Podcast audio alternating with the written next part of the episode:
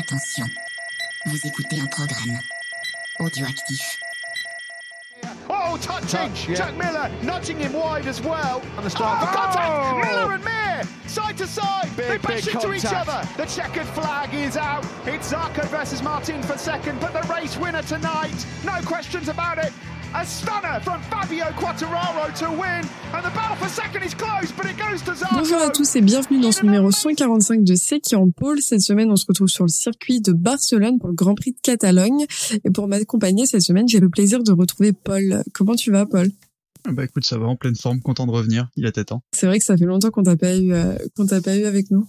Ah, j'ai suivi les courses, j'ai suivi les courses. Après avec le boulot, j'avais pas, malheureusement, je pouvais pas être là pour les enregistrements, ou, euh, mais je suivais, euh, je suivais les courses et j'ai j'ai quand même eu les retours pour celles que que je pouvais pas suivre. J'avais le retour avec un, très bon podcast qui euh, qui est dispo sur beaucoup de plateformes. C'est qui, pas... Ouais, qui en pôle si tu connais. Je, Je connais pas. Pe- Petit podcast, je pense, c'est un peu trop niche euh, le MotoGP pour nous. Bon, on va pouvoir euh, commencer avec les news. Il y a pas mal de choses à dire, euh, à dire cette semaine. Est-ce que tu veux commencer avec le Moto 2 On a en première news le team Ponce, donc qui fait courir euh, Canet et Garcia cette année, qui est engagé en Moto 2 depuis ses débuts en 2010 et qui est également en Moto I. Euh, ils annoncent qu'ils mettent fin à leur participation mondiale. C'est un team qui a plus de 30 ans d'histoire, qui a couru dans toutes les catégories, euh, avec notamment deux titres en Moto I avec Jordi Torres et un titre en Moto 2 avec Paul Espargaro en 2013 un pilier du euh, un pilier du championnat qui s'en va. Les places de ce team-là ont déjà trouvé preneur. C'est le team MT Helmet MSI qui fait courir en moto 3 euh, Diogo Moreira et euh, Asman. Je vous fais euh, je vous fais grâce du nom de famille euh, qui va reprendre la structure et monter de catégorie. On ne sait pas encore quels seront les pilotes. Euh, toujours en moto 2, donc euh, Canet signe chez Fantic et on a des rumeurs concernant les, deux chouchous du podcast, euh, Vietti et Anshu, qui sont pressentis pour aller chez Ajo l'année prochaine.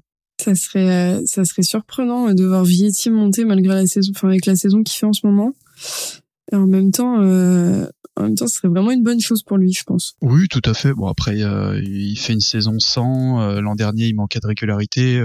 On, a vu Ajo signer des pilotes euh, potentiellement un peu moins bons sur le papier et qu'on pourtant, euh, pourtant fait de belles choses. Donc, euh, donc pourquoi pas Pourquoi pas Oui, c'est clair. Bon après, faut- faut-il encore que ce soit confirmé? Encore une fois, c'est que de l'ordre de la rumeur. Tout à fait. Côté MotoGP, on a pas mal de choses aussi qu'on bougeait. euh, il était temps. Il était temps. Il y avait des, des choses qu'on attendait, euh, qu'on attendait euh, d'avoir comme réponse. On sait enfin chez qui Marco Bezzecchi va l'an prochain et sans grande surprise, il reste à la VR46 pour mon plus grand plaisir. Je vais pas vous le cacher. Et à côté de ça, on a euh, Iker Lecuona qui va encore remplacer Rins euh, pour le GP de Catalogne. C'est sa cinquième course de la saison et sa quatrième course d'affilée. Euh, donc euh, quasiment la moitié des courses jusqu'à présent. Ça ça commence à faire beaucoup. On espère voir Rins revenir assez vite. Côté pilote euh, annexe entre guillemets, euh, on va avoir euh, l'occasion de voir Bautista rouler à Sepang. Il fera une wildcard pour Ducati. Euh, c'est sa récompense du titre de l'année dernière en, en mondial Superbike.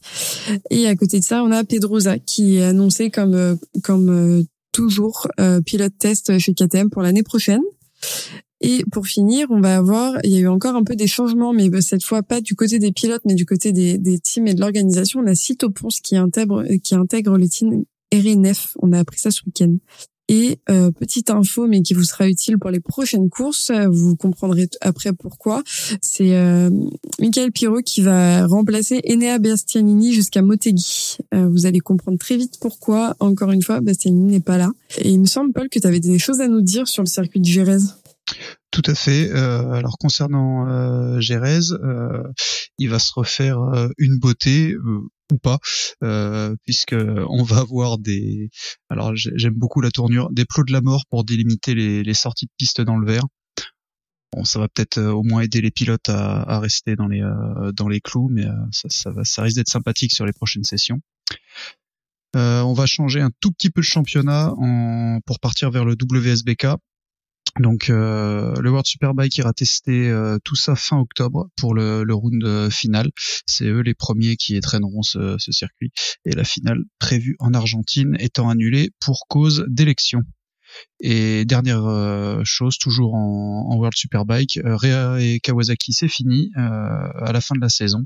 Après 9 ans de collaboration et 6 titres mondiaux quand même, le Nord-Irlandais a déjà annoncé qu'il rejoindrait le team officiel Yamaha pour une durée de 2 ans. Concernant Kawasaki, on ne sait toujours pas quel pilote ils auront chez eux, mis à part Loves qui a été re-signé. Pour revenir sur Gérez, euh, il y avait quand même pas mal de, de journalistes euh, qui se sont un peu offusqués de, de voir euh, les photos de, des vibreurs du coup et de ce qu'ils étaient en train d'installer à Gérez. Et en même temps, il y en a qui ont dit que ça pouvait paraître très impressionnant sur les photos et qu'au final, il y avait pas mal de circuits. Si tu prenais en photo, ça ressemblait à la même chose. Donc il fallait attendre de voir. Euh, je suis curieuse de voir du coup ce que ça va donner quand ils vont y passer parce que parce que ouais comme tu dis c'est c'est c'est un bon morceau ce qu'ils ont, euh, ce qu'ils ont l'air d'avoir installé sur la piste.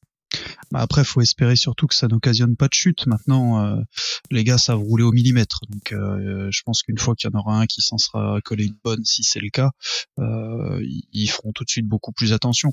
Maintenant, ça peut être aussi la bonne solution pour pas, pour à moindre coût, ne pas remettre de bac à gravier, etc.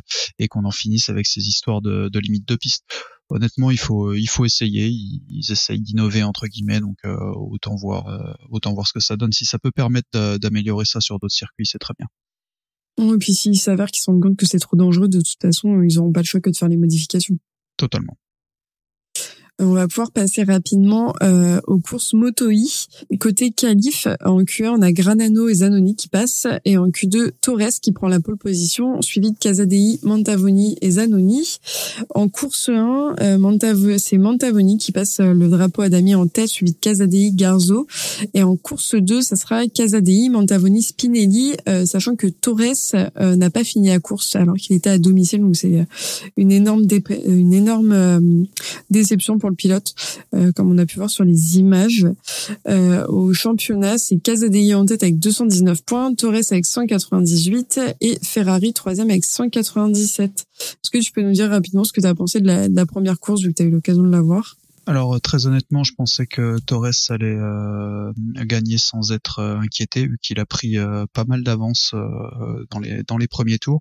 Et au final, pas du tout. Tout s'est joué quasiment dans les dans les trois derniers tours de la course, où il se fait reprendre par Casadei. Il y a une belle bagarre entre les trois premiers. Franchement, c'était super super sympa à voir.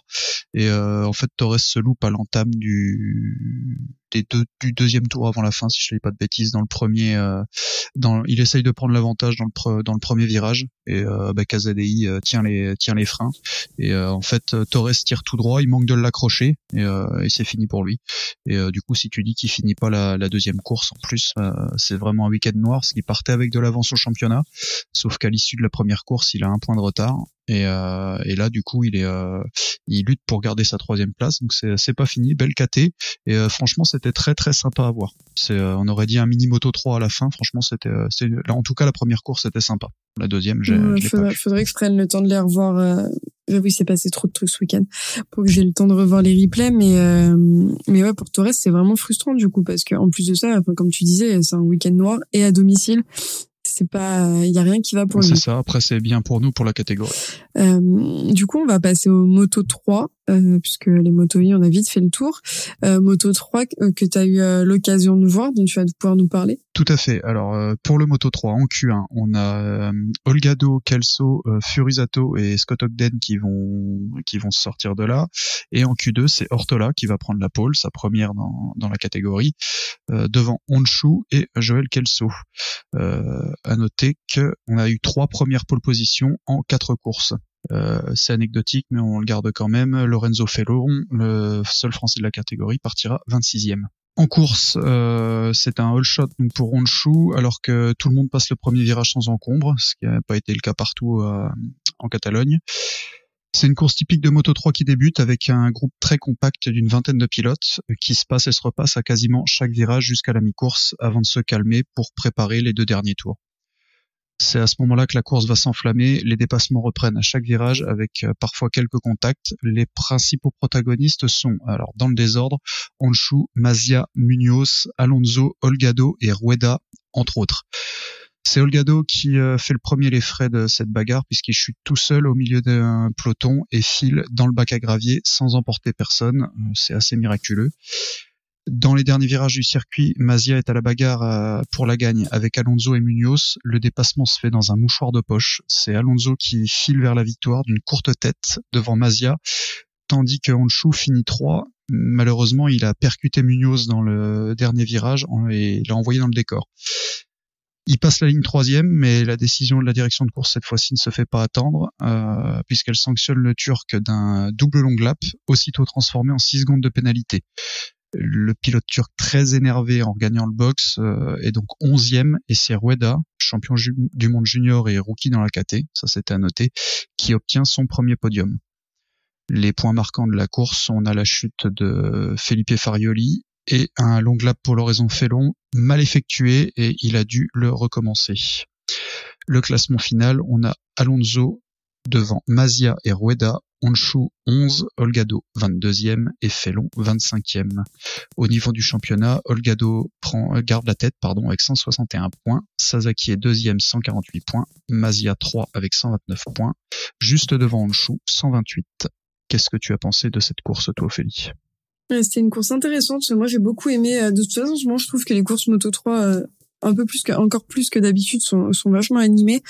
Euh, c'était euh, c'était impressionnant à la à la fin de voir euh, qu'on avait quand même un groupe de, de 15 pilotes qui menaient la course entre guillemets qui faisaient l'animation et qui avait pas de chute euh, et que les erreurs qui ont été commises étaient des erreurs euh, seules quasiment sauf pour Honshu qui qui satellise qui satellise Munoz mais c'était une course où les pilotes ont vraiment fait fait preuve bah, de de, de j'allais dire de talent c'est pas le terme mais euh, mais de de hargne un peu et en même temps euh, et en même temps réussir à pas satelliser c'est quand même très très rare en moto 3 euh, après j'ai trouvé que Mazia était très très fort ce week-end pour une fois, il n'a pas été chat noir comme il a pu l'être sur les précédentes courses.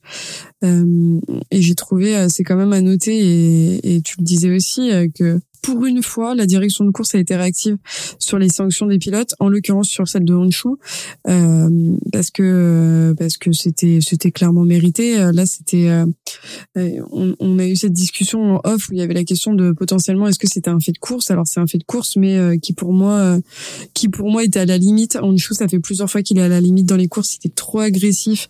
il, il cherche pas à comprendre. Et là, vraiment, enfin, il savait que Munoz était là. Il pouvait voir que Munoz allait revenir sur lui.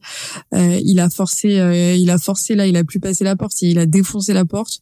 Euh, donc c'était, c'était normal qu'il se prenne une sanction. Après six secondes, je trouve que c'est beaucoup parce qu'il y a des actions qui pire que ça qu'on qu pris moins que ça. Mais, mais en tout cas, c'était pertinent de le sanctionner.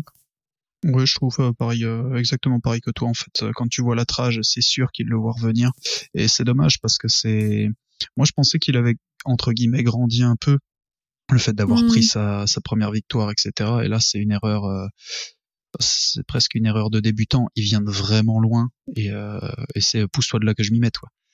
bah là, c'était pour moi, c'était une erreur de je veux gagner, j'en ai rien à foutre de savoir s'il y a des pilotes autour de moi, quoi. Bah, c'est un peu ça, quoi. Et après, les 6 secondes de, de pénalité, bah, je sais pas s'ils ont, si on perd vraiment 3 secondes à, en Catalogne. Si c'est le cas, bah, double long lap, il transforme en temps. Bon, au mm. moins, on sait que euh, il reporte pas la prochaine course. Il y a, on n'a pas attendu trois heures pour avoir la décision. Et puis, euh, ben voilà, ça calme euh, d'entrée de jeu tout le monde. On sait que voilà, dernier tour, bah, il faut va pas falloir se louper parce que bah, sinon c'est euh, sanctions et là il perd vraiment beaucoup de points parce que pour le coup là comme tu dis comme tu l'as dit il y avait vraiment beaucoup de pilotes en très très peu de en très très peu de temps. Et du coup il, bah, il se retrouve d'un potentiel podium voire 4 euh, ou 5 place hein, s'il termine mm. à la 11e c'est plus du tout la même chose au plan comptable oui, c'est clair. Et, je trouve que c'est intéressant, euh, plus aussi pour l'aspect euh, humain du pilote, parce que Honshu, c'est un pilote euh, que qu'avec euh, Olivier, on trouve très empathique et, et, très bon. Et ça, on rien de lui retire ça. Mais c'est pas la première fois où on le voit dans une situation délicate qui qui dépend euh, de la direction de course ou euh, juste euh, d'un fait de course et où il a un visage très hargneux entre guillemets et très très énervé en, train, en face de ce qui est en train de se passer. Alors que là pour le coup c'est sa faute. Euh, et j'ai pas trouvé ça très sport de sa part la réaction qu'il a pu avoir après la course bah totalement, surtout que il y a un moment tu vois la caméra qui est sur lui, tu sais que c'est un, un, sport aussi qui, est, euh, qui qui vit avec les médias de toute façon, et quand la caméra se met sur lui, on le voit avoir un geste d'humeur envers le envers le caméraman avec euh, des mots qu'on comprend très bien. Mm. C'est dommage. C'est il faut il faut accepter le jeu. C'est une erreur. C'est c'est énervant, c'est sûr, mais c'est c'est comme ça. C'est en espérant que peut-être la prochaine fois il, il fera plus la même. Ouais, mais après ça j'ai un peu de mal à y croire parce qu'il fait quand même, enfin ça fait plusieurs courses quand même qu'il a des grands gestes pendant les courses et qu'on comprend pas forcément le pourquoi du comment. Et euh, et je pense aussi qu'il a compris euh, le potentiel qu'il avait qu'il était capable de gagner et euh, et qu'il veut le montrer et qu'il veut le faire savoir. Mais mais bon il y a plein de pilotes qui font ça en étant beaucoup plus discrets quoi. Totalement on va pouvoir passer à la course Moto 2 qui elle aussi était était ultra intéressante qu'est-ce que qu'est-ce qui s'est passé Paul durant cette course? Alors, euh, en moto 2, donc pour les qualifs, c'est euh, Chantra, Garcia, Salak et euh, Barry Baltus qui vont sortir de la Q1. Et en Q2, la pole est pour Jack Dixon devant Aaron Canet et Ogura. Au départ de la, course, Dixon conserve la tête devant Manuel Gonzalez qui a pris un super départ et qui est repris lui quelques instants plus tard par Canet. Derrière la bataille fait entre Ogura, Lopez, Garcia et Acosta. On assiste à une course de type Moto 3 le trio de tête comptant parfois une seconde d'avance avant que l'écart ne se resserre au gré des nombreux dépassements. Ça dépasse partout, à tous les étages. À cette tour de la fin, Acosta, qui est sur un autre rythme, euh, prend la tête de la course et on peut penser qu'il va rapidement creuser l'écart. En fait, il n'en est rien. Il semble à la limite. Il manque même de s'en coller une sur une amorce de high side. Aux prises avec Dixon et Canet, ça permet à Gonzalez et à Arenas, euh, un temps distancé, de recoller. Les quatre derniers tours sont clairement d'anthologie. Euh, Canet passe à Costa pour la première place, alors que le pilote KTM recule en cinquième position. Passé par Gonzalez, le requin de Mazaron va se faire sortir par un, Alonso Lopez venu de trop loin. Il ne chute pas mais se retrouve septième et trop loin pour jouer le podium. Devant, on a Dixon devant Canet qui creuse l'écart toutes les deux avec Arenas et qui s'explique dans un dernier tour qui nous tient en haleine, les deux se trouvant vraiment à la limite. Finalement, c'est l'anglais qui va conserver la place et qui prend la victoire. Au classement final, on a Dixon devant Canet et Arenas. Acosta va terminer sixième. Au championnat du monde, euh, Acosta conserve la tête avec 186 points devant Arbolino 164 points et Jack Dixon 142. On vient de citer Arbolino. Est-ce que tu veux en parler tout de suite dans la discussion de, de ce qu'on a vu de cette course? Euh, très compliqué, euh, très compliqué Arbolino ce week-end. C'était, ça fait deux trois courses là où je le trouve moins dedans moins dedans et moins euh, moins incisif. J'ai l'impression qu'il a galéré tout le week-end en fait. Que tu le voyais pendant les essais, pendant l'impression où il débriefait avec les les ingénieurs que ça avait l'air très très compliqué, euh, sans trop d'explications pourquoi du comment. Et là, il est, enfin, il est complètement passé à côté de sa course. Il passe à côté de points précieux. Euh, J'ai l'impression qu'il est un peu en train de lâcher. Euh, bah, de lâcher euh, des points au championnat qui sont très très importants et, et c'est frustrant de le voir comme ça parce que parce que même si j'ai très envie de voir Acosta gagner, euh, comme je le disais dans un précédent épisode, euh, le, duel Acosta-Arbolino est vraiment intéressant à voir sur la piste. C'est vrai que c'est dommage. Après, ça ressemble beaucoup quand même à un peu toutes les saisons d'Arbolino, qui fait de temps en temps des coups d'éclat, mais qui a du mal à garder la constance. Moi, là, honnêtement, j'y ai cru quand je vois au, au départ, il, il, accroche quand même la neuvième place tout de suite euh, tout de suite au départ, il partait de loin en plus. Euh, il me semble qu'il partait aux alentours de la 16 ou 17e place, quelque chose comme ça. Donc il accroche vraiment une, euh, il accroche vraiment le bon wagon tout de suite. Et au final, bah, il aura jamais fait mieux que 9 dans toute la course, puisqu'après il, il a continué de reculer pour finir euh, pour finir 17e. C'est c'est beaucoup trop loin pour espérer jouer le titre quand on voit que que, que Costa joue, joue placé à chaque fois. Quoi. Ah bah oui, c'est clair. Enfin, Costa, là, il est en train de lui mettre une distance et, euh, et ça va être compliqué pour lui de revenir. À côté de ça, je trouve que c'est une course qui était intéressante parce que Dixon a vraiment été très très bon. Et euh, moi, Dixon qui écrase Acosta, ça me surprendra toujours. Euh, et à côté, pareil, euh, pareil, Gonzalez, Gonzalez qui, qui, a été très fort sur cette course, qui, qui prouve, qui prouve que c'est un bon aussi. Et, et c'était intéressant parce que c'est pas un pilote qu'on a l'habitude de voir aux avant-postes. Donc je trouve que cette course euh, moto 2, il y avait euh, il y avait quand même pas mal de choses. Fallait aussi noter quand même que Ogura euh, Ogura c'est bon, la blessure c'est derrière lui, il est revenu à son niveau et il est capable d'aller se battre aussi. Donc euh, ça donnait l'impression un petit peu d'avoir bah, enfin des plus qu'un qu'un seul adversaire pour Acosta sur cette course. Je suis entièrement d'accord avec toi. En fait, ça, ça, rejoint exactement ce que j'allais te dire. Et on peut noter aussi Arenas qui, euh, qui lui n'avait n'a toujours pas sécurisé son guidon pour l'année prochaine. C'était le moment de se montrer. Bon, il est quand même, euh, il est quand même dans un top team euh, en étant coéquipier d'Acosta. Et là, ça y est, on le voit, on le voit enfin, on le voit enfin sortir du bois. C'était peut-être la pression dont il avait besoin. Mais, mais oui, comme tu dis, ça fait, ça fait du bien de voir d'autres noms devant et puis, et puis mm. de voir que ça, que ça bataille parce que ça n'a pas été toujours le cas les autres années. Donc là, c'était, c'était vraiment une course super à voir. Ouais, après il y en a un qui pour moi est complètement dans les choux et, je suis vraiment déçu euh, de cette saison, c'est euh, Guevara. c'est vraiment pas là où on l'attendait. Euh, il fait des week-ends sans plus. Alors oui, il a eu une grosse blessure, ça c'est sûr, mais là il finit 25e sur 26 pilotes qui finissent la course. Donc pour le champion du monde Moto 3, c'est vraiment, je sais même pas quoi en penser tellement je l'attendais pas là. Quoi. Ouais, j'ai l'impression que c'est euh, c'est bizarre pour beaucoup de pilotes, quelle que soit la catégorie. On va le voir en, en moto GP après, mais des pilotes qu'on attend avec des euh, des euh, des gros niveaux dans d'autres catégories ou qui font des des saisons des saisons ultra correctes avant se retrouvent se retrouvent un peu loin au, gré des courses. C'est c'est vraiment bizarre. Après, est-ce que c'est est-ce que c'est peut-être un contre-coup de la blessure due au circuit? Est-ce que c'est est-ce qu'ils se perdent dans les réglages?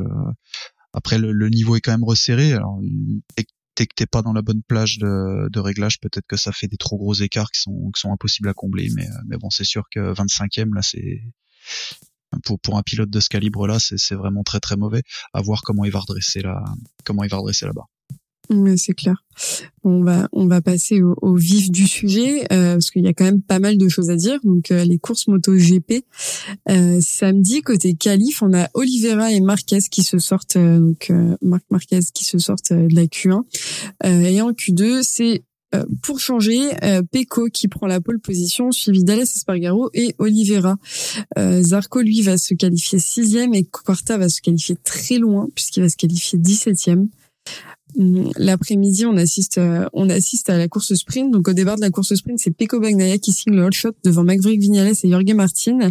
Euh, Alessio Spargaro, lui, est un peu en difficulté et perd deux positions. Euh, il réussit malgré ça à revenir sur Martin et à prendre la troisième place. Derrière, on a Binder qui avait pris un très très bon départ, euh, qui remonte de la neuvième à la cinquième place. Et devant, on a Martin qui commet une erreur et rétrograde à la troisième place pendant que Paul Espargaro chute. Et le frère de Paul Espargaro, donc Alès, euh, passe lui Vignales, il va prendre l'avantage sur Pecco. Une fois qu'il aura passé Pecco, il va creuser très vite l'écart et lui laissera complètement sur le carreau l'italien. Il lui laissera pas la possibilité de revenir. Euh, c'est donc sans surprise que l'Espagnol passe le drapeau à damier devant l'Italien, suivi de Vignales, Binder et Martin qui viennent compléter le top 5. Euh, et côté français, on a Zarco à la septième position et Quarta à la 18e. Euh, on a quand même et à noter que Marquez est placé, mais pas dans les points, mais a quand même réussi à faire une course plutôt correcte euh, ce samedi.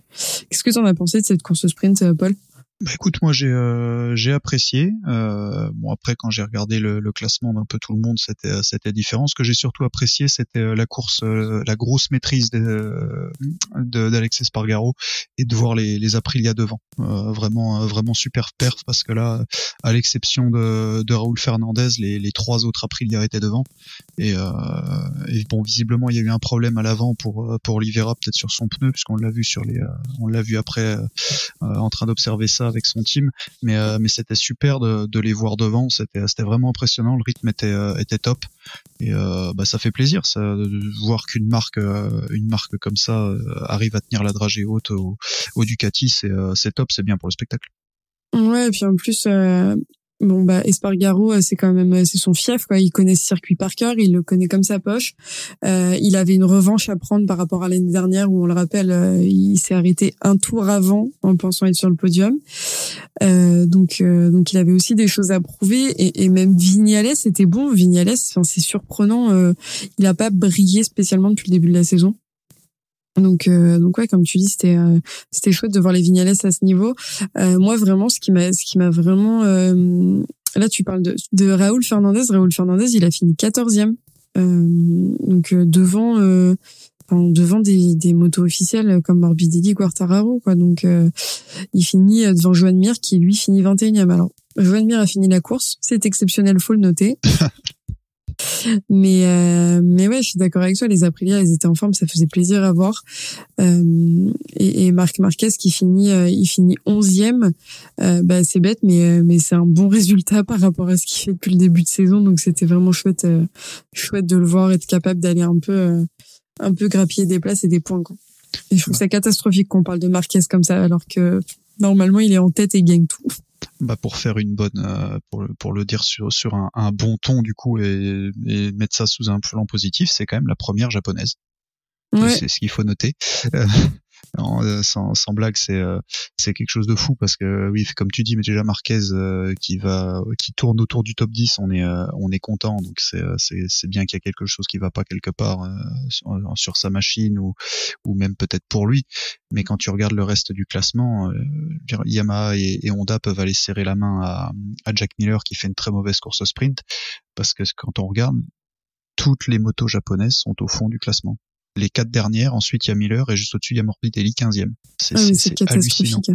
C'est euh, les, les, les, deux teams, les deux teams euh, officiels avec le plus, euh, peut-être le plus de moyens sur le championnat, qui se retrouvent au fond, en fond de grille. C'est hallucinant. C'est hallucinant. De ce que j'ai compris, euh, Yamaha est censé tester des choses au prochain test. Euh, après, euh, après ils ont un pilote test, donc euh, Carl Crutchlow pour euh, pour ceux qui qui ne savaient pas. Euh, et j'ai l'impression que le pilote il roule jamais. Enfin, je sais pas à quoi il sert ce pilote test. T'as l'impression qu'il ne roule jamais, jamais, jamais. Alors qu'à côté c'est des Pedrosa que tu vois rouler, qui font des tests, etc. Là vraiment, t'as l'impression qu'il se passe rien côté Yamaha et qu'ils font et ils testent rien. Donc c'est un peu c'est un peu étonnant. Il me semble que que Pierre que c'est Pierre qui qui citait qui citait Quarta ou Quarta disait rien ne fonctionne on va tester d'autres choses et qui disait en fait euh, euh, quand ton, ton team vient apporter des évolutions mais qu'au final le pilote les les teste pas revient en arrière à chaque fois, ça peut être aussi compliqué d'aller dans euh, de l'avant quoi. Bah totalement, surtout que je pense, enfin j'espère qu'il ne s'attend pas à des à euh, l'avancée miraculeuse euh, ou la ou la pièce miraculeuse qui va tout régler en une seule fois. Euh, bon après ça, ça, reste un pilote professionnel dans une structure dans une structure expérimentée donc je me doute que son son chef technique doit aussi lui expliquer gentiment que ça que telle pièce peut peut avoir des bénéfices. Mais tu vois la communication d'Onda qui dit on va tester des choses aux prochains essais, ben, il manquerait plus que ça. En fait. Il manquerait plus de que ça de dire exactement l'inverse parce que là il y a, y a nous derrière notre écran on le voit. Donc euh, sur le circuit il y a, bien quelque chose qui il y a bien quelque chose qui va pas. Je pense qu'il le voit. Quand euh, quand là il y a, pas un pilote qui est capable d'aller jouer devant c'est c'est dramatique. C'est dramatique. C'est clair euh, on va passer, euh, on va passer à la course du dimanche, euh, course intense euh, pour les pilotes et pour nous, euh, pour nous devant nos écrans et même pour les spectateurs sur le circuit. donc comme je disais, c'est un début de course très intense dimanche parce qu'en effet, Bagnaia qui prend un très bon départ pendant que derrière Bastianini se manque au freinage et fait chuter Alès Marquez, Fabio Di Gianantonio, Marco Bezzecchi et Johan Zarco. on se dit que cinq pilotes au sol c'est suffisant, mais pas du tout parce que c'est là que seul en tête de la course, Bagnaia est propulsé par sa moto dans un high side mais euh, spectaculaire, euh, je pense que c'est le bon terme, euh, et il tombe en pleine trajectoire. en plein milieu des autres pilotes dans son dans son malheur heureusement que cinq pilotes étaient tombés derrière et que ça réduisait un peu un peu le nombre de pilotes sur la piste il est percuté par par Brand Bidner au niveau des jambes donc évidemment c'est drapeau rouge et Pecco est évacué à l'hôpital on va donc lancer un second départ que tout le monde pourra le prendre, sauf Bastianini euh, et Pecco évidemment. Bastianini qui dans sa chute euh, s'est potentiellement blessé lui aussi. Euh, pour ce second départ, c'est un incroyable départ pour Martin devant Vignales et Espargaro. Vignales qui vient vite prendre les commandes sur Martin. finalement un peu en difficulté, Martin lui se fait passer par Espargaro et Oliveira. Euh, devant, euh, Martine au final va commencer à souffrir, ça se voit, se voit, euh, et voit les Aprilia d'Alès Espargaro et Miguel Oliveira le déposer dans les, premiers tours. Côté français derrière, on va avoir Quartararo qui va passer de la 16e à la 10e position durant la course et Zarco qui lui a pris un très bon départ s'attelle à revenir sur Martine. On parle beaucoup de Martine mais parce qu'il était bien présent pendant cette course. Euh, L'Espagnol arrive finalement à revenir sur Oliveira. et à quelques tours du drapeau à damier, c'est Alès Espargaro qui revient dans la route Vignales prend la tête. les deux Aprilia sont donc suivis sous le drapeau damier par les deux Pramac, Martin et Zarco. Ce sera Oliveira avec la, la troisième Aprilia qui vient compléter le top 5, suivi d'Alès Marquez, Quartararo, Miller, Augusto Fernandez et Fabio Di Antonio. on note que Bezzecchi, qui est en, en lutte pour le championnat, finit 12e et Binder, lui, a dû abandonner pour problème technique. Donc un dimanche oublié pour ce pilote. Côté championnat, c'est Bagnaia qui va euh, rester en tête avec 260 points, Martin 210, Bezzecchi 189. Johan Zarco, lui, est passé sixième avec 141 points puisque c'est Alès Espargaro qui vient prendre la cinquième place au championnat. Et c'est Fabio Quartararo qui est onzième avec 82 points. Euh, on note que ce podium, euh, ce podium pour Alès Espargaro et Vignales marque le tout premier podium double pour les Aprilia. Ils, ont, ils sont passés pas loin du triple du triple pilote sur le podium avec Oliveira qui aurait pu euh, presque aller se battre euh, pour être dessus. Qu'est-ce que tu en as pensé, euh, Paul, de ce de ce, cette course?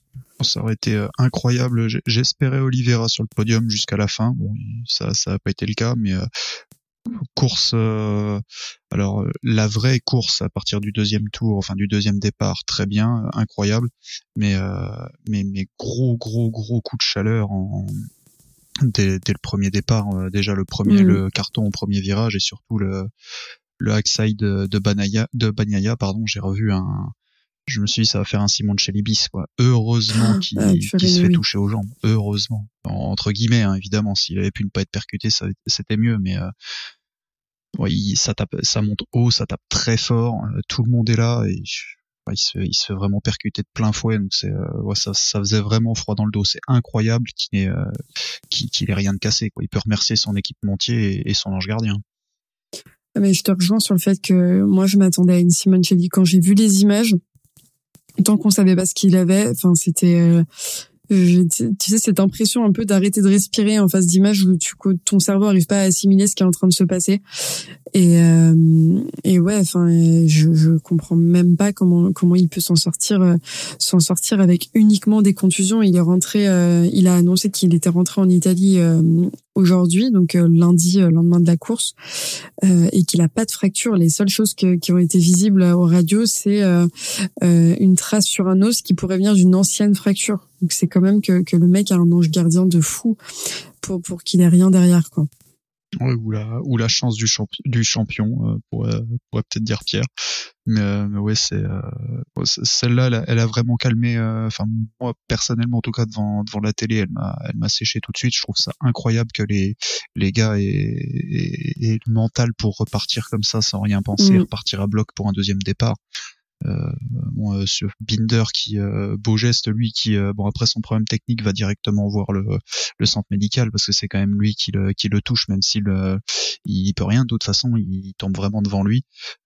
Je, ça j'ai trouvé ça bien pour lui mais effectivement week-end à oublier je pense qu'il s'en serait passé de, de celle-là aussi le, le sud-africain oui, c'est clair. Et, euh, et, donc pour Bagnaia, on n'a pas réellement d'explication pour l'instant. Je pense qu'il y en aura un peu plus à, Saint-Marin euh, euh, sur ce qui s'est passé. La théorie serait que potentiellement il a attaqué trop fort dès le début, euh, que le pneu aurait un peu refroidi euh, dans le début de la course et que parce que là on était quand même que dans le premier tour, il attaquait de ce qu'en disent les autres pilotes, c'est qu'il attaquait comme s'il était déjà à trois ou quatre cours de la, tours la course et que euh, potentiellement le pneu aurait trop refroidi, euh, sachant que que disait euh, disait que déjà au warm-up il sentait pas il sentait pas le grip comme il aurait dû.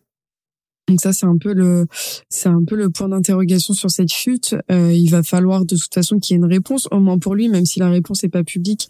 Il va quand même falloir que lui comprenne euh, ce qui s'est passé parce que si tu repars sur ta moto sans savoir pourquoi elle t'a propulsé aussi haut, aussi fort, euh, tu vas toujours, pour moi, tu vas toujours avoir un doute. Et monter sur une moto quand tu te bats au championnat en ayant des doutes, c'est jamais bon. Et on sait très bien que Pecco, le doute, c'est pas une bonne chose dans sa tête. Mmh, c'est exactement ça. Et puis, euh, et puis en plus du doute, tu peux pas te permettre d'en prendre comme ça tous les week-ends. Euh, on l'a vu, euh, on le voit avec Marquez quand prenait des quand prenait des belles. pour le moment, alors peut-être la moto est peut-être pas au niveau, mais en attendant, quand il a du mal à, à, être de nouveau constant et on sait que c'est un pilote qui chutait beaucoup et des, des très grosses chutes.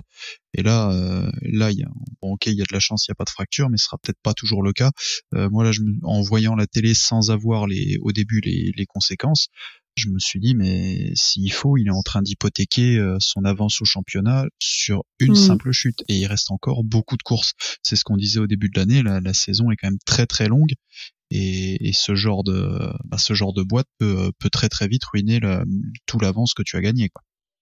Ah ben ça c'est clair. Enfin là la question se pose de toute façon parce que pour Saint-Marin il a pas besoin d'être remplacé si jamais il peut pas être là parce qu'il y a un délai de 10 jours.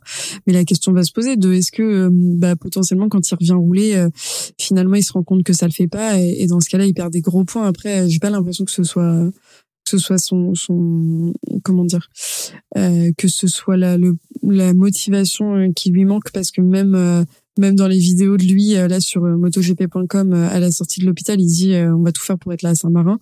Déjà pardon mais ce mec n'est pas humain et c'est pas possible.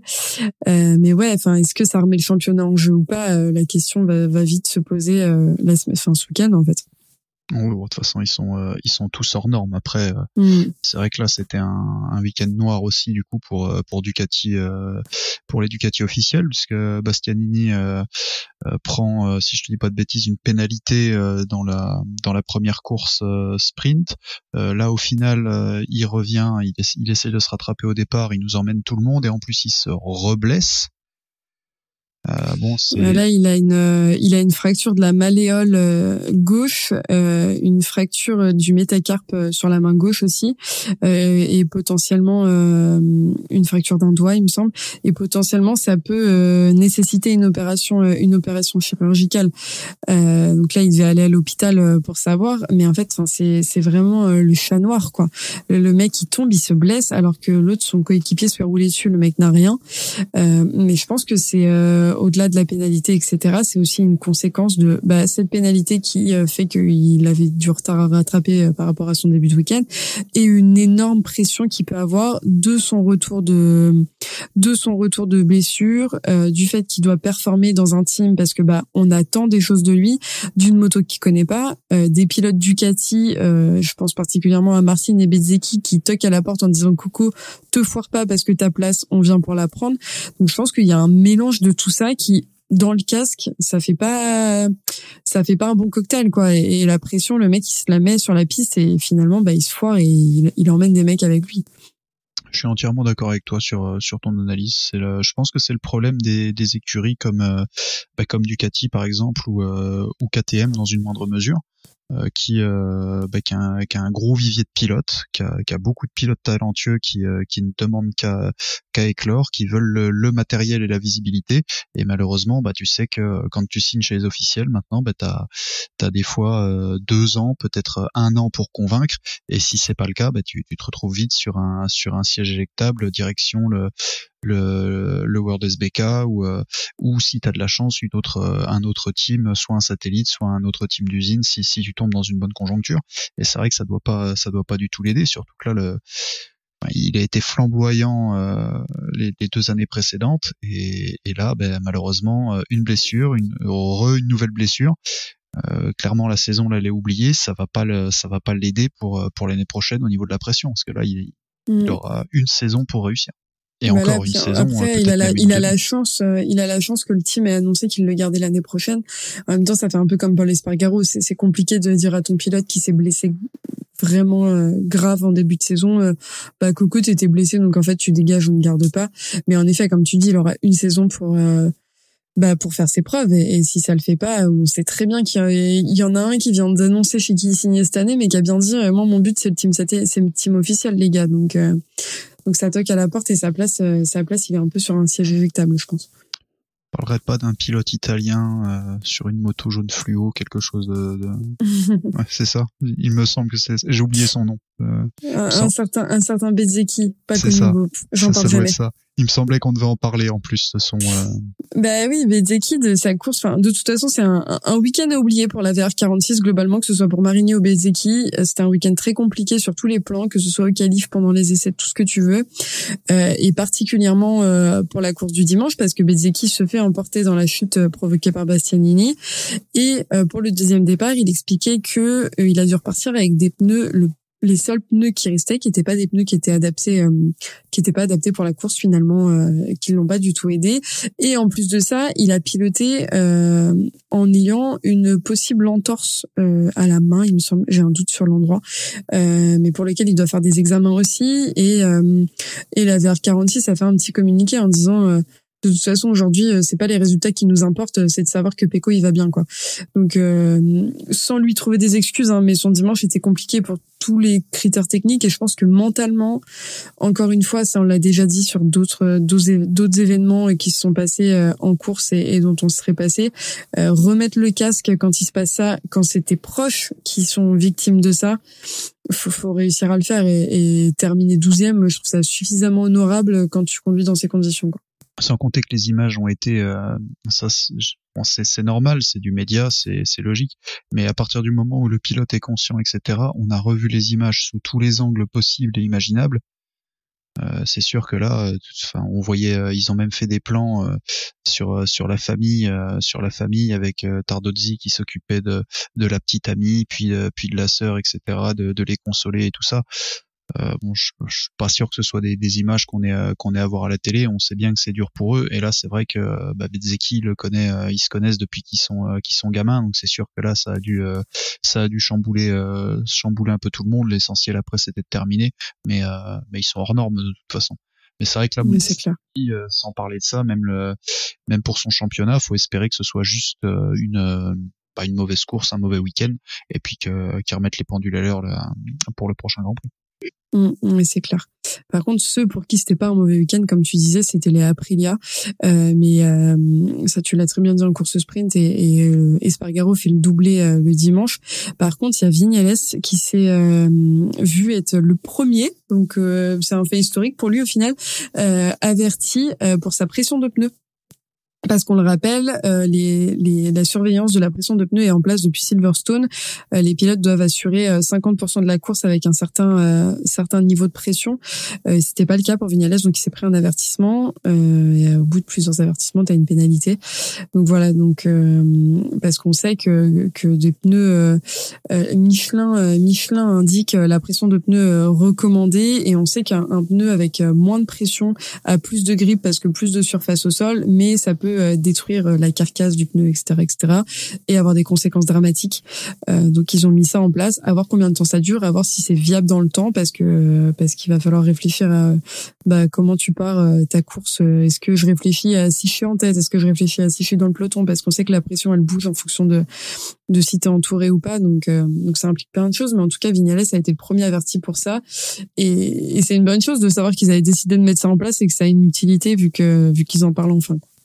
Bah, ça aurait été intéressant, tu vois, d'avoir la, la comparaison. Alors je me doute que c'est confidentiel de toute façon, mais euh, de la pression, de la différence de pression avec le pneu d'Espargaro, parce que en relisant le, le commentaire sur notre euh, sur notre fil conducteur, euh, t'as remarqué les multiples ralentis faits sur les deux roues avant des Aprilia, euh, le mm. pneu avant côté droit, c'est impensable qui, qui, je sais pas comment il pouvait faire pour attaquer les virages avec un pneu dans cet état-là.